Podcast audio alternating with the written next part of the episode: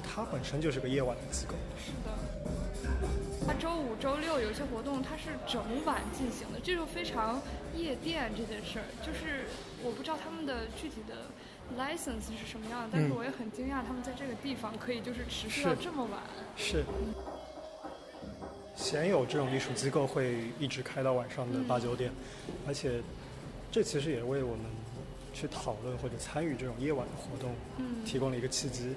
因为其他的博物馆，像比如说 Tate、像 V&A，他们只会在每月的最后一个礼拜五的晚上去举办一个 Late 这样的夜晚活动。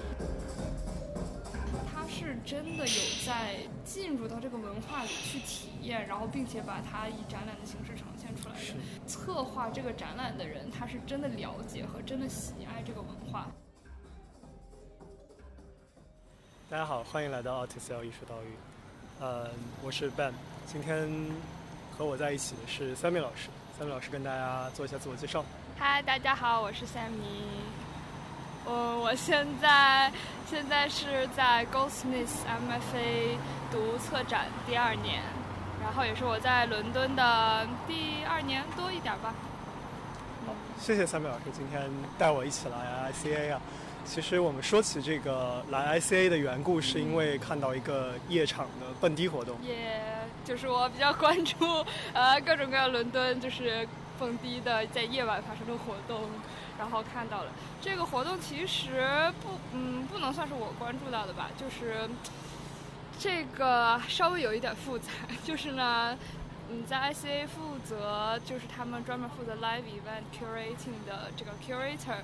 我之前呢，在我们班上课的时候，我有邀请他来给我们上一节课。然后，因为我本身就很。呃，关注比如说 curate 这些蹦迪的活动啊，或者发生就是夜晚这种 night scene，然后所以我就很好奇，就是作为这样的活动专门的 curator，他需要就是注意一些什么？就我有很多问题，很多好奇，然后要想要了解，然后所以我就请他来给我们上一节课。然后呢，他在上课的时候，在课的结尾。大力的推荐了一下这个活动，然后跟我们说一定要去买票哦，一定要去看哦，因为真的很棒，line up 真的很棒。然后呢，所以我就是买了票，然后并盛情邀请了笨老师跟我一同前往。真的非常荣幸。嗯，但其实我最早关注 ICA 是因为它这个名字的特殊性嘛，因为它叫 Institute of Contemporary Arts。那其实纵观伦敦，你很少能够在几个机构的名字里面，这个名字，对对对，找到一个当代的。机构像比如说我们熟悉的 Tate Modern 啊，或者说 I 啊，其实 Contemporary 这个名字在这里有一种神奇的魔力，我觉得就它它吸引人过来之后，嗯，就是当代艺术的机构是，但是其实说到它的历史，它已经成立了，嗯，快将近一个世纪了。今年是它七十五七十五周年，对对对对对，七十五周年。那它从那个时候的当代变到现在的这个当代，嗯。而且经过一次搬迁。嗯，哦，我不知道他从他之前在哪儿，他之前不在。他之前好像是在离现在的位置也不远了。我们现在其实是在 Saint James 区，对 Saint James Park 和 Saint James 之间，而这条路通向的。底点其实就是 Victoria 女皇的那个雕塑，然后它的背后其实就是白金汉宫，女王和国王的住所。嗯，我刚刚我刚刚来的路上还看到有警察，然后骑着马在这条路上巡逻。是是是，非常伦敦的一件事。因为应该在 ICA 的正对面马路的那一侧，其实就是骑兵的那个总部。哦，可以看到，就是经常有游客跑过去跟。骑兵和他们的马做游戏，做游戏，这是可以做的吗？游戏差不多，对，但基本上就是很难够想象一家艺术艺术中心会在伦敦的皇权那么正中心的位置。是，其实 Saint James 不乏艺术中心，或者说艺术画廊或者博物馆。是，但是它作为一个如此当代，就是如此功利、功利的一个机构，嗯，在这个位置。呃，希望它还是有一定的地理特殊性的。是，而且我觉得它这个建筑还蛮有意思。我第一次来的时候，就我以为会是一个就是大家预期的那种，就像 Tate 啊或者什么那种大的那个机构，然后一个大门，然后什么一个单独的建筑，但是它在一个什么楼的楼下，然后就还很很容易就错过了。因为它其实就是在政治和皇权的正中心。正中心的楼下。你看它的建筑其实也是矮矮的，但是非常敦厚的这种罗马柱、罗马立柱，新维多利亚时期的建筑。那我们不多说，我们就直接往里进。我们已经说了很多了。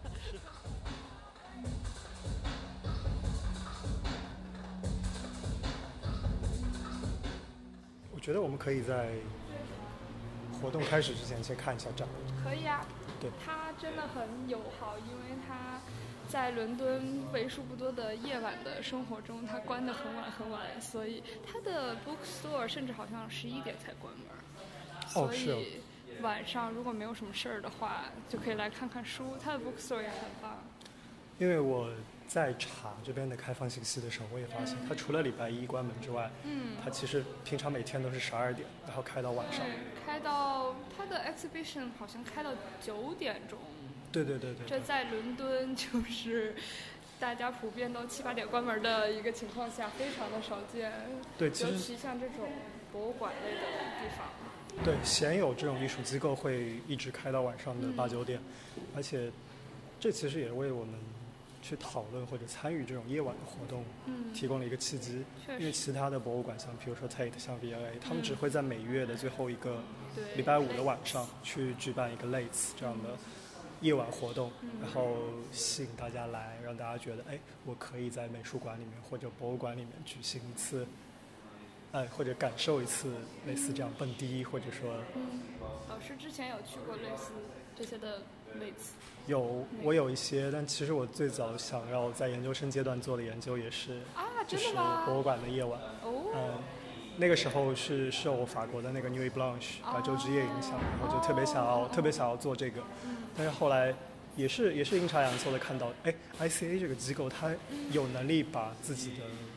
就是 opening hour 延迟到九点钟，那其实它本身就是个夜晚的机构。是的。而且它在夜晚会举办各种各样的活动。是的，就是像今天我们这个可能去的会结束比较早，就十二点多它会结束。但是，但是它经常会有一些，比如说像周六或者周五，因为今天这是周四嘛，它周五、周六有些活动它是整晚进行的，这就非常夜店这件事儿。就是我不知道他们的具体的。License 是什么样的？但是我也很惊讶，他们在这个地方可以就是持续到这么晚。是，就是我们还是要强调一下它的地理地理位置，它就在白金汉宫，大概两百米的位置，在这么正中心的位置，然后不眠不休，在一个当代艺术机构里面蹦迪，嗯，我觉得是非常奇妙的事情。嗯，那不知道三米老师之前有来参加过这边类似的夜晚活动？我还真的没有，我来这里就是虽然来过很多很多次，但是基本上就是要不跟他们的 curator 听他们介绍 exhibition，或者来看他们的展。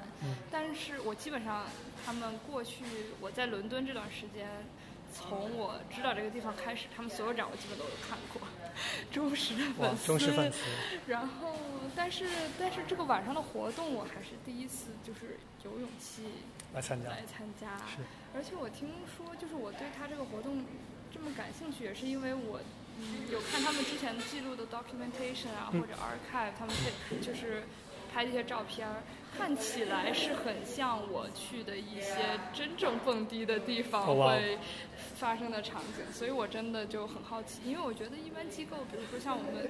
之前提到那些类子，我就是我是没有去过的，我先说。没关系。因为对我来说，它没有那么的有吸引力，因为我就是不知道我这个预期或者对于他的一些偏见，我会觉得他可能就是一些。啊，在博物馆做 workshop，然后做些手工，然后呢，大家就是听听音乐，然后看看展，就是还是没有跳脱出一个在，就是你说他在白天做这些和晚上做这些，就本质上是没有区别的。但是 ICA 这个就是，我觉得他看起来真的做的很原汁原味儿，就是有 get 到那个精髓，所以我觉得就是非常想值得一来，值得向大家推荐。就是也不会邀请笨老师一起来参加。但是我现在也非常忐忑，万一不好玩，我就会觉得，哎，有一些那个抱歉。因为属实这也是我第一次在伦敦，就是怎么说一本正经的蹦迪。哈，就是那就是你之前没有去过任何的这种 night club，没有去 clubbing 过，没有去过。对对对对对。呃，救命啊！那最好是给我好玩一点哦。三位老师会知道这边他的 demographic，就比如说人群肖像，你知道大概来的都是什么样的人？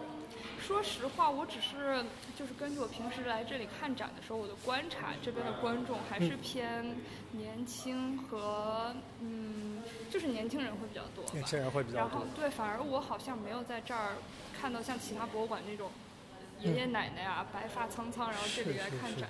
就比较少吧，相对来说。然后，而且大家穿的也都还蛮好看，包括他们那工作人员看起来也都，就是对，就是有接触亚文化这样的那种感觉，就是 通过他们的外表。所以哦，包括还有我跟之前就我提到的那个 live events curator，他叫 Sarah s a s s a n e l l i 然后包括我跟他接触，我也觉得他是一个非常就是他自己的装扮就是非常。就是只就可以看出来，他有在亚文化这一个环境里有经历很多。然后呢，包括他自己，他的 pronoun 是 they them。然后呢，对，就是感觉他们这个从工作人员开始就有真的做的非常的，我不想再用原汁原味，但是我想不出来别的词儿来形容，就嗯就很尖儿做的。那其实是不是就可以说他？不管是从地理位置，还是机构定位，还是到它给人的第一印象，从外表上来看，它其实就是和这个所在的位置格格不入。确实，如果你这么说，确实是有一点，但是我觉得又很复杂，是它给我感觉又是一个很正规的机构，嗯，就是就是很难说，它做的内容是很嗯亚文化关注，就年轻人文化，但是它的整体气质又是很正经。嗯，应该呃，我不知道应该怎么解释，但是你有没有这样的感觉？它是一个非常正经的机构，然后每年也是从呃 Art Fund England，嗯，就是拿赞助。但确确实实，它的展览其实有一定的调性，像你说的，比如说会关注一些呃亚文化，关注一些酷儿运动以及呃个体政治。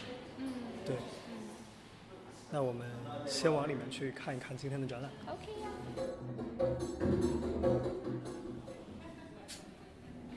好，那我们现在其实已经进到这个下沉的一个展览空间了。我们看到这次一层的主要的展览区，一般他们大部分展览的重点都会在这个一层这个这。是。那我们看到这一次展览，就是首先不从它的展览概念或者说主题来看，它其实是个非常非常。有有味道的空间，嗯，就是你往这个展览空间一下来，第一个其实看到的是一个非常一个房间，对，非常小的一个小房间，然后一扇门虚掩着，你推开进来之后，发现一个衣架，上面挂着一些像是潮牌服饰，然后地上有一些各个地方的快递纸箱，进了一个人的家里，像一个人的家或者前厅，甚至是这个人可能还是做电商的那种仓库，对。其实我们刚进来看到，呃，最有趣的是，因为在前面那个小房间里面，好像又是一个另外一个这种隔板房的空间，是的，就有两个观众或者工作人员类似的人在和一扇门互动，是的，这扇门上面还写着 “Staff Only”。哦，就是你刚刚进来的时候，其实你不会觉得这是一个展览，嗯，它其实已经把它布置成了一个简单的棚户，或者说是，嗯，呃。居住的简易板房，嗯，在这个板房里面放置着一些日常生活的东西，嗯，其实我能够感受到，它应该是在极力还原或者呈现，嗯，一个人的生活状态或者一群人的生活状态。这群人可能是，比如说在非洲务工的人，嗯，或者说是在不好意思，我的刻板印象，也有可能，比如说是在英国的某些工地，因为它的呃板房、它的涂料结构、它的电器设置。就所有的一切，其实都提醒我，就是这些东西就是临时被搭建在这里的，就跟这个展览一样。它展览没有给我们任何的信息，在进入这个展厅之前。是的。但是他就直接的邀请我们进入了这个房间。嗯，进入了一个人的生活。进入了一个人的生活。哦，他们出来了，现在该换我们进去了。是可以进的吗？是可以进的。Shall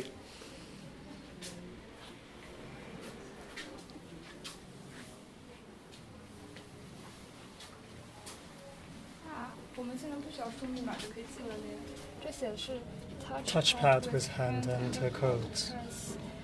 所以它其实是一个互动装置，它需要你输入密码。应该是的，但它现在已经。那里面的人为我们预留了位置。啊呀！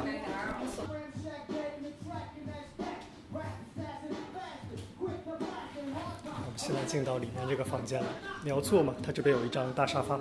说实话不敢，我刚才只想捅你，这里面椅子我也都不敢坐。但是，我觉得我们进入到这个小房间之后，它就更加证实了我们之前的猜测，它其实就是一个人的家。嗯。因为在。这个房间最里面有一道铁门，上锁的铁门里面其实种植的是是一些显而显而易见的，是一些在英国，呃，在世界范围在世界范围其实都被禁止的一种植物，吸食的一种药物，对，草本植物，草本植物，呃，我们就不多说。但是其实这也是个非常大的空间，能够看到在这个简易板房里面，它最终的目的或者说它最终的。功用就呈现在我们面前了。他是一个种植园，嗯，他在这边培养这种植物。或者我觉得他会不会就是反映了一些群体的一个常规的生活状态？就比如说他的屋里会有一些快递箱，然后呢会有这种种植园会放一些嘻哈音乐，是，然后。房间里其实还有沙发，还有呃，scooter，平板单车，就是一些很日常。然后这个铁门、铁栅的门里这儿，甚至还有一些哑铃，还有风风扇之类的。嗯。所以它其实就是想生动的还原一个群体的一个生活的一个条件，我是这样想的。就我们还没有进入那个本地场所，这个展览就已经给我们呈现了一种，就是年轻嘻哈或者亚文化的氛围。在这样一个小房间里面放着 hip hop 音乐，游戏手柄，各处散落的酒瓶子和酒罐子，还有一个养着违禁植物的空间。对。哎，其实这个就是从这一个房间从咱们进来一直到现在，我就经常觉得很熟悉的感觉，因为在很多美剧里面就是进行这些呃违禁品交易的。哎，门铃响了耶！你看，它其实就是制造了一种这种私人空间，好像把我拽到了这样一个空间里面。我家养着这种植物，然后别人要来来访我。其实门铃响起的那个瞬间，我有点恐慌。哦，这样的吗？我不知道，我不知道下一个来的人是谁，而我家里又有着这样的，就是有种身临其境的。是是是是是，就像我们刚刚说的，其实我们也是第一次看到他们把这种真的。违禁植物搬到博物馆里面，而且以这样的一种方式呈现在大家面前。嗯，没错。而且刚刚我们说到的就是其他看到其他观众和这个门在互动，就是这个门上是有一个密码锁的。其实，如果然后这个通向这个违禁房间的，我就简称它为违禁房间好了。就通向这个违禁房间的门，其实平时是锁住的，是。然后需要观众去摁一个密码锁。然后才能进入这个空间。之前我来的有一次，然后我其实之前来来过一次看这个展览，然后我拍了一张这个房间的照片，我发到我们社交媒体上。然后当时我的学姐就私信我说：“咦，这个房间在哪里？我去的时候怎么没有看到？” 然后估计就是这也是一个很有意思的一个点，就是因为有些观众可能就会觉得这个门它就是锁住的，它就是 staff only，就是。non-accessible，所以他就会错过。但是就是有一个这个互动的过程和你需要自己去发现这个展览、探索这个展览的过程，我觉得也是改变了一下，就是展览这种语境吧。就比如说大家觉得艺术品是要敬而远之，然后不能摸的，然后变成一个非常就是可触摸并且需要被触摸的一个一个转换。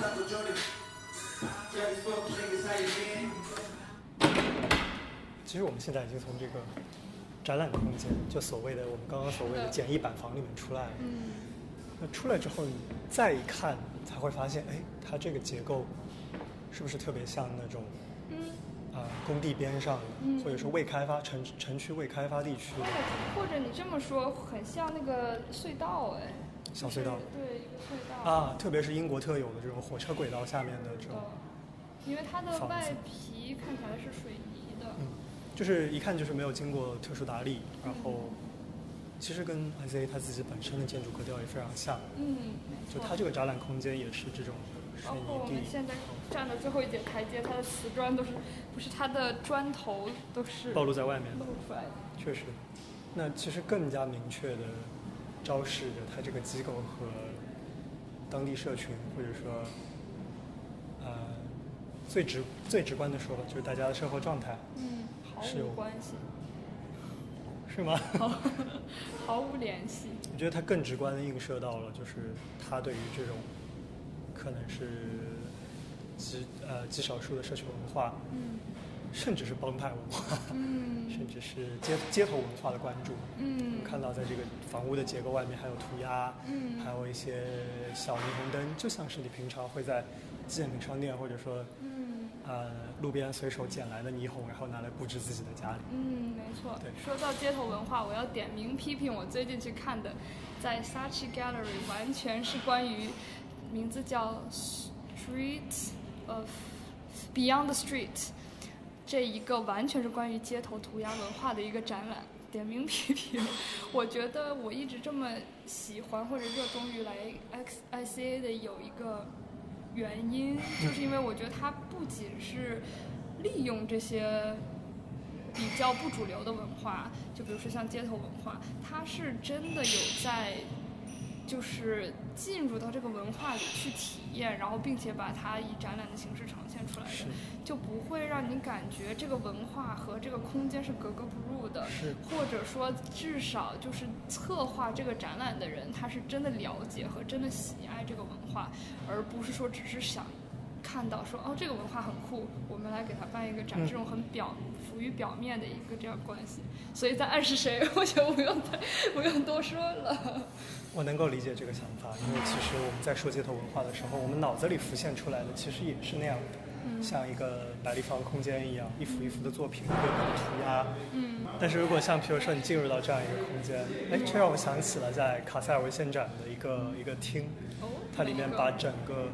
呃，我忘记是哪一个了，但是是在卡塞尔文献展的主场馆往下往山坡下面走的那个大场大场馆里面，它直接把它变成了一个街头文化聚集地，它有它有滑板场，然后有满墙的涂鸦，嗯嗯，其实叫什么什么中心之类的，对对对对对，其实对于我来说。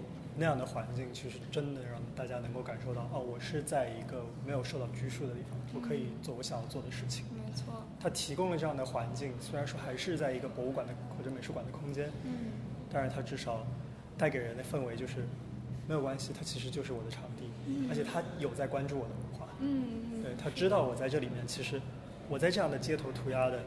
地方其实我是想要发挥一下我的创作创作能力，或者说是发挥一下滑板啊，或者说游戏的这种能力。对对对。老师有发掘出自己的滑板能力吗？在那里？我还没有，但我觉得我可以试着在这上面做一些涂鸦。哦，那可能是不可以的哦。嗯，没错，我觉得就是作为一个呃博物馆、一个展厅或者一个机构在。嗯，approach 这些非主流文化的时候，他们的角色，至少我觉得他们的角色是一个平台，就是来提供一些关注度啊，exposure 啊，或者就是给一个面向一个大众的一个窗口。嗯。但是主要的角色还是这些文化本身，他们的一些魅力和他们自己承载的一些内容。所以，他怎么才能做好这个平台？就是他的。他自己自我的定位和和他和这个文化的关系就是非常重要的。是，嗯，就不是单纯的说把这个文化变成一幅画，然后放在白墙上，这是不可以的。是，充斥着太多的刻板印象。嗯。好，那我们现在往二楼走一走。可以啊。就其实能够看到，它这个展厅不只是展厅，还融合了 bar 和餐厅的空间。是的，它包括我们现在路过的这个吧台，白天是一个咖啡厅，然后晚上它就会变成一个 bar，就是一个酒吧。然后，对，比如说我们现在离我们的活动比较近了的时候，他已经开始收拾其他的白天卖咖啡的东西，然后拿出了一些啤酒和一些酒水。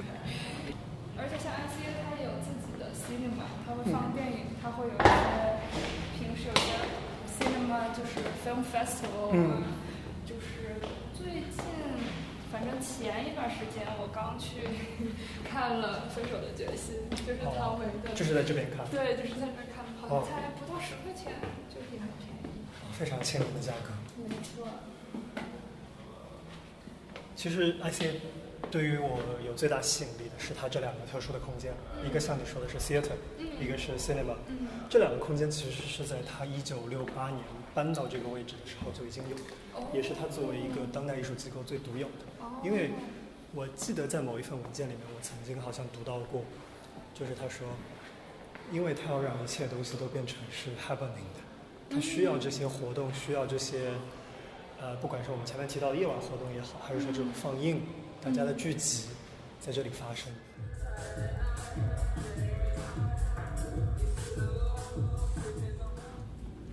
那反正整个展览的感觉就是一个嗯群体的特征非常非常的明显，嗯，包括古巴链啊，包括违禁品呀，包括一些不太友好的生活条件呀，是。这些都会让我们不自觉地联想到一些特定的群体，嗯。以及他们给我们的一些嗯印象是。我可以问一个问题吗？嗯，你说。我很好奇，老师对今天晚上的活动有一些怎样的期待？因为你说你从来没有在伦敦进入过任何一个夜场，是。然后你会怎么想？但是你之前在国内是有这样的经历，是。那你对于伦敦的夜晚的夜场的？这个情场景有一些怎么样的想象？嗯，我不知道吧。我觉得我会更好奇的想要关注，就是来的都是什么样的人。嗯，因为其实，在哪边蹦迪，或者说在哪边享受怎么样的音乐，对于我来说可能还是次要的。我更希望就是看到大家在那边会有什么怎么样的反应嗯，也想想看一下大家会有怎么样的互动。嗯，这还是伦敦最吸引我的，因为人跟人之间。嗯，要接触本来也少，然后更能更能鲜少的在夜晚的时间进入到一个博物馆或者美术馆的空间，嗯，来参加一些，我相信来的应该也都是对艺术更关注的人，嗯，对，先看一下大家的精神状态，或者说精神状态 现在可以提前告诉你，就是不加，没有开玩笑，嗯，但是嗯，他作为一个严谨的机构，应该还是会有一些就是。更为严谨的审查吧，比如说你不可能在里面做一些违禁的事情。嗯，哎，说到违禁的事情，我觉得很很好奇，因为在嗯这边蹦迪，它夜夜店是会有安检的，但是是非常粗略的安检，就是一个 security 会把你身上从上到下摸一遍，摸摸口袋，然后口袋里拿出东西拿出来。但是我觉得，如果想要带任何东西。违禁的东西进去是很容易的一件事，但是同时我又觉得很奇怪，嗯，因为我并没有看到一些违禁的事情发生，所以我就想说，大家也是蛮守规矩的。是，嗯，这个我确实不熟悉。只一个发现。触碰到盲点。嗯，一个一个想法，一个很突然的想法，嗯。不过今天晚上这个 line up，因为我之前提到那个 curator 说 line up 很厉害或者怎么样，他我们今天晚上去这活动呢，它叫 minus one，所以是嗯怎么说呢，就是 ICA 每个月都会举办的一次固定的 night event 的活动，虽然它会有其他的 night event 的活动。它会有，比如说像一些嗯杂志的发布啊，它会搞成一个蹦迪的 party，然后甚至还有一些嗯专新专辑的发布，然后一些演出，都是它嗯 night event 的这些主题。但是今天晚上这次就是他每个月有一次，然后他没有固定的主题，但是他会邀请一些 DJ 团体，然后包括今天晚上我们去的是叫 Nights Tracks，他们是一个网络电台、网络 DJ 电台节目，然后他们来作为今天的 host。虽然我不是很清楚其他的一些呃演出的人今天晚上，他们是通过这个电台邀请的还是 curator 邀请的，但是他们会做一个嗯，就是每天每次的一个主要的 host 的嘉宾，然后每个月都是不同的人来负责。其实这种经历非常棒，就像是博物馆开放这个空间给你，然后由你来主持这一晚上的一整晚上的活动。因为它其实是比策展人更加有趣的一个，就是单纯的展览不用负太不用负太多的责任，但是可以，嗯，角色 可以对内容来负责。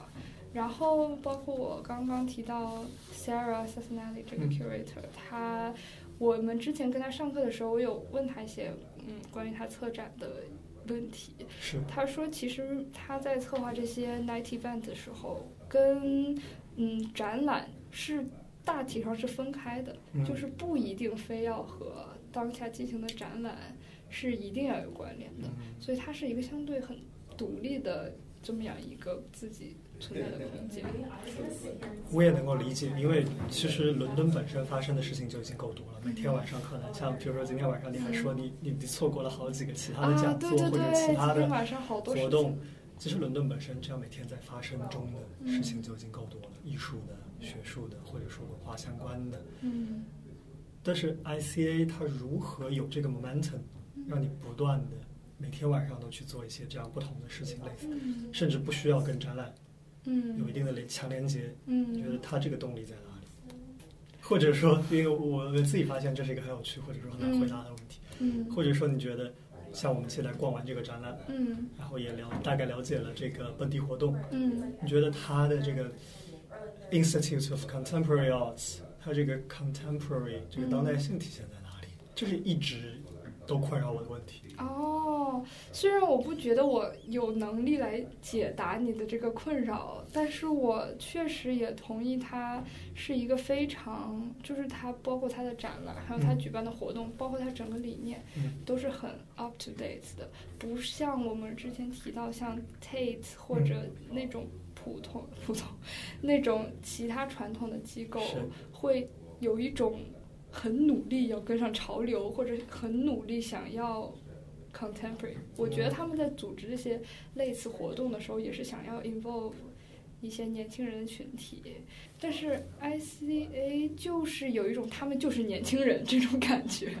我觉得是不是因为他们最近有一个大动作，不知道有你有没有听说他们的。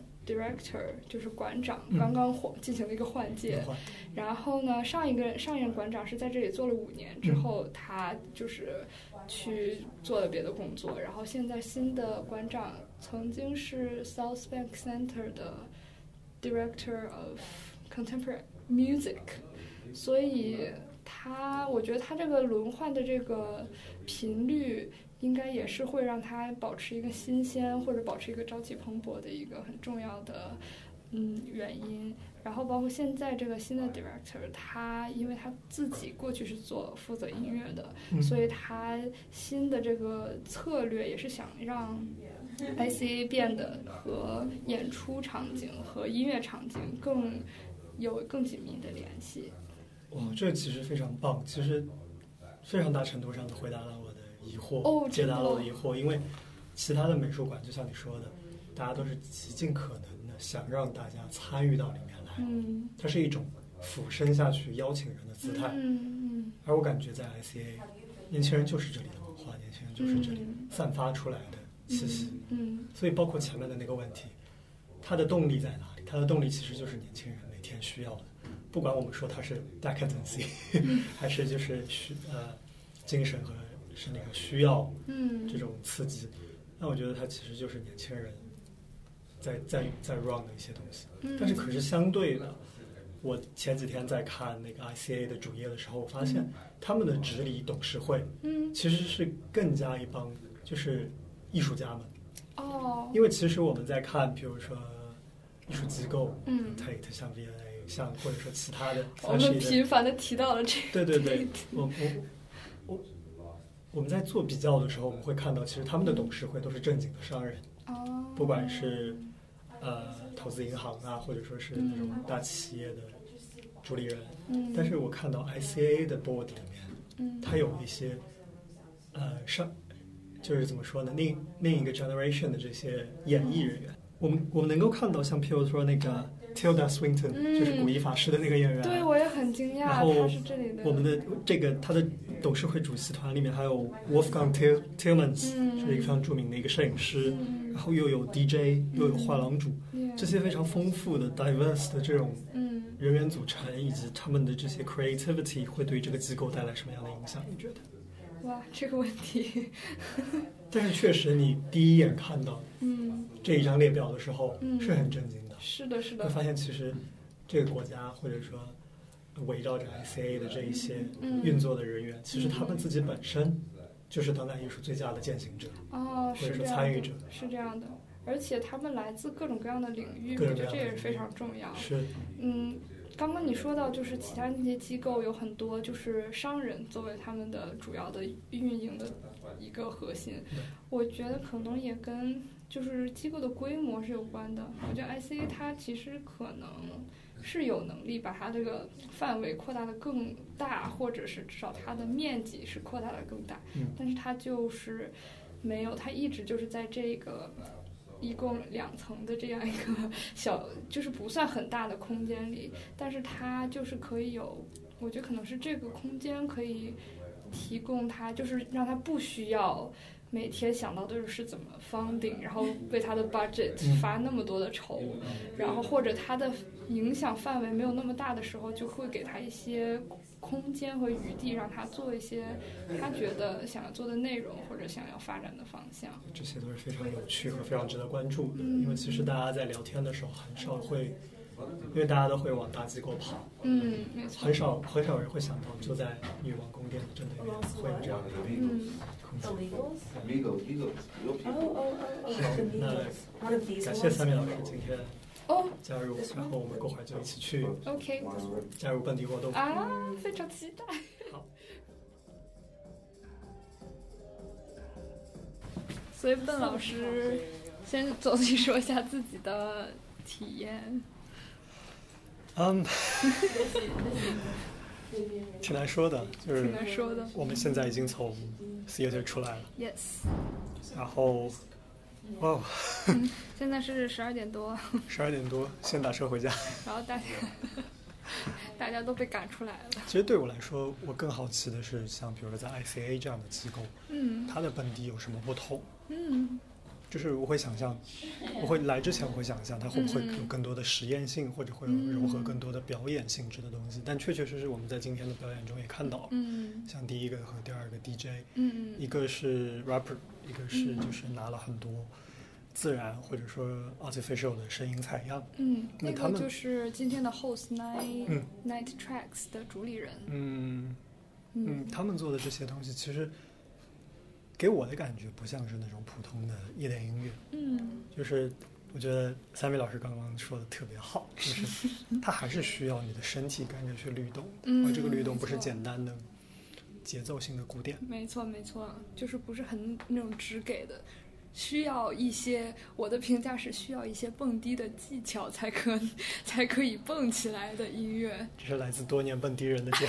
议，但我能够感受到，因为它很难，就是抓住有规律的节拍，嗯去去摇的晃动你的身体。嗯反而的，更多的我们在场馆里面看到，其实那些年轻人，他们也是需要嗯。不断的让自己的身体去适应，或者去找到某一个律动，嗯。或者说去释放自己的身体。嗯。嗯，真的体会身心灵来体会这个音乐，嗯。然后来体会它的律动和它嗯，嗯的节奏。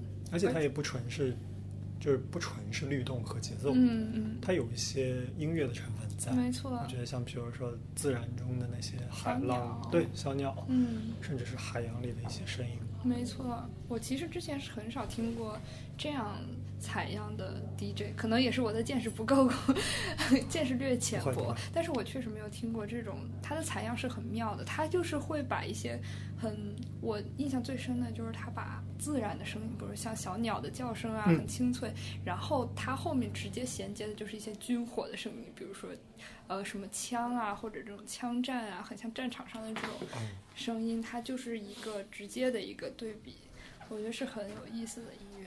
那在身体的反馈上，你在听到这种强烈对比的时候，会有什么样的不同反应吗？我很好奇。其实是不会，但是比对比起一些平时就是直接去要蹦迪去跳舞的这样一些活动，我有更多在关注他的音乐，和更多有一部分在欣赏他的音乐，就是一个。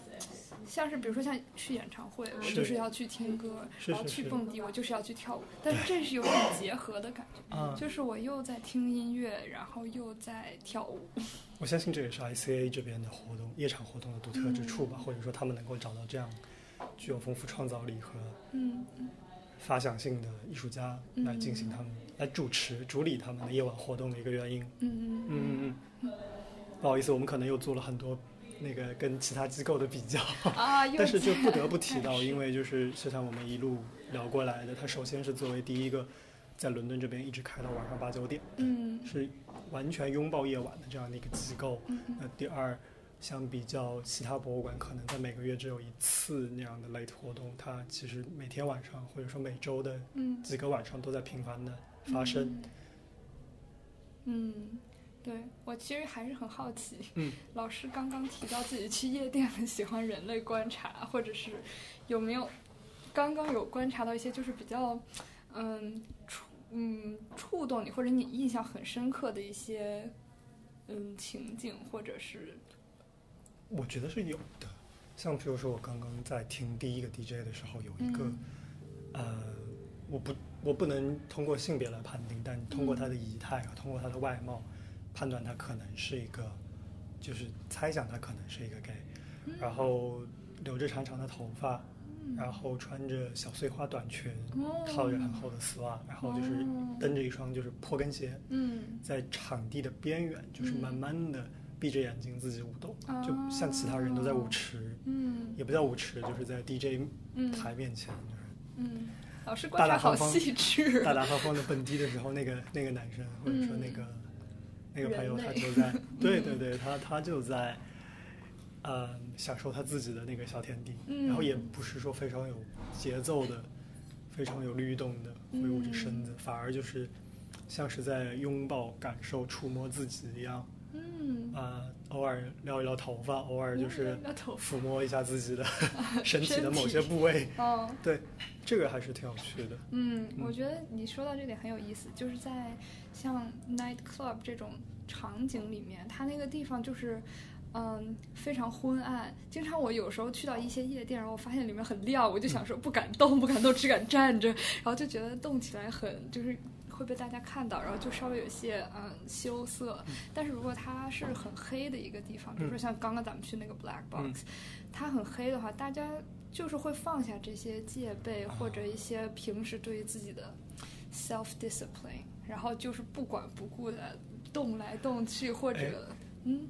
可是我觉得不同意，我不是不同意，但我觉得它更有趣的一点就是说，譬如说像我们碰到的第一个 DJ，在这种音乐你完全没有办法抓住一个节奏的时候，很多时候你是在模仿，或者说是在看别人怎么在动，然后会发现，哎，有些动作是不是我也可以尝试一下，去伸展自己的身体，去去去去放放松，去试着做一些事情，因为我们其实，在场地里面碰到了另外一个朋友。嗯，他看上去其实就是比较腼腆的哦。他会经常来蹦迪，他会经常来 ICA 蹦迪，他是那个 LC 的那个朋友哦哦。但是，但是他在在舞池里面，他更多的是一个旁观者的角色。嗯。但他偶尔的会看到别人，他会觉得更加欣喜，因为别人的反应是那么的激烈，那么的自由。嗯。我能够感受到他自己有一颗躁动的躁动的心，但是 可能就是在身体上还是没有那么放得开。哦。所以他也会通过一些观察。然后看看别人是怎么运动，包括我自己也会，就是看到哇，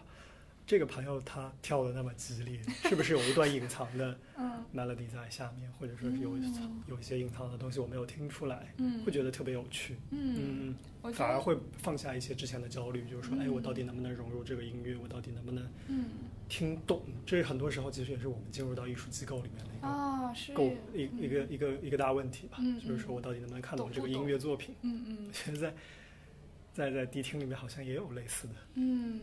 确实，我觉得，比如说刚刚你提到，就是像你提到那个朋友，或者说你提到有一些人是专门站在那里学习，就是带引号的学习或者观察，确实是有这么一类人。就是，嗯，比如说会觉得，啊，自己的舞步是不是不够的，呃，professional，或者说看起来怕自己露怯，可能这样的心态，然后会观察并且学习其他人，比如说他这样动他的手，那我就这样动我的手，这样一个学习的过程，我觉得这也是蛮有意思的。因为像我的话，我不知道为什么我就是。去嗯，这种 rave 的时候，就是要去跳舞、去释放、去做有氧运动，但是然后会不会那么太观察别人在干什么？我可能会自己，甚至我会闭上眼睛。然后，但是我确实有一些朋友是你说的观察派的。嗯，我觉得哦，还有包括你提到嗯观察，我觉得还有包括你提到刚刚那个独自舞动的那个朋友，他我觉得。嗯，大家可能在这个夜店场景里，对于自己的打扮穿着，也是和外外界在外界的时候是完全不一样的。对，就比如说，大家可能会去专门有蹦迪的战服，然后一般这些战服都是布料较少，是，然后一定不是那种平时在生活中。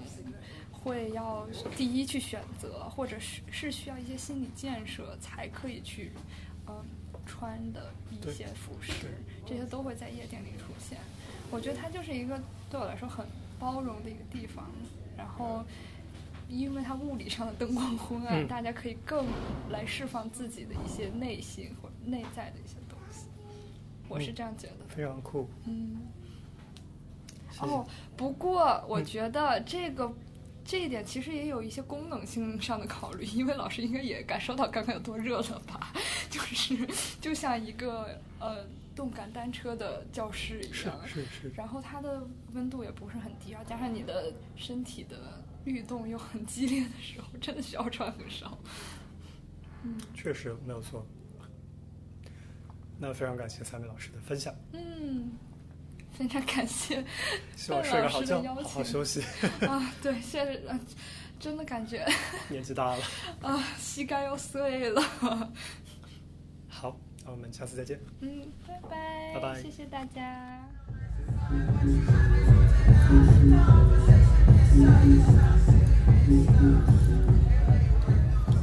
您可以在苹果播客、Spotify、小宇宙 APP、喜马拉雅订阅与收听我们的节目。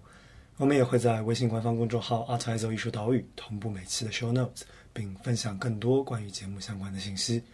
更多合作，请联系邮箱。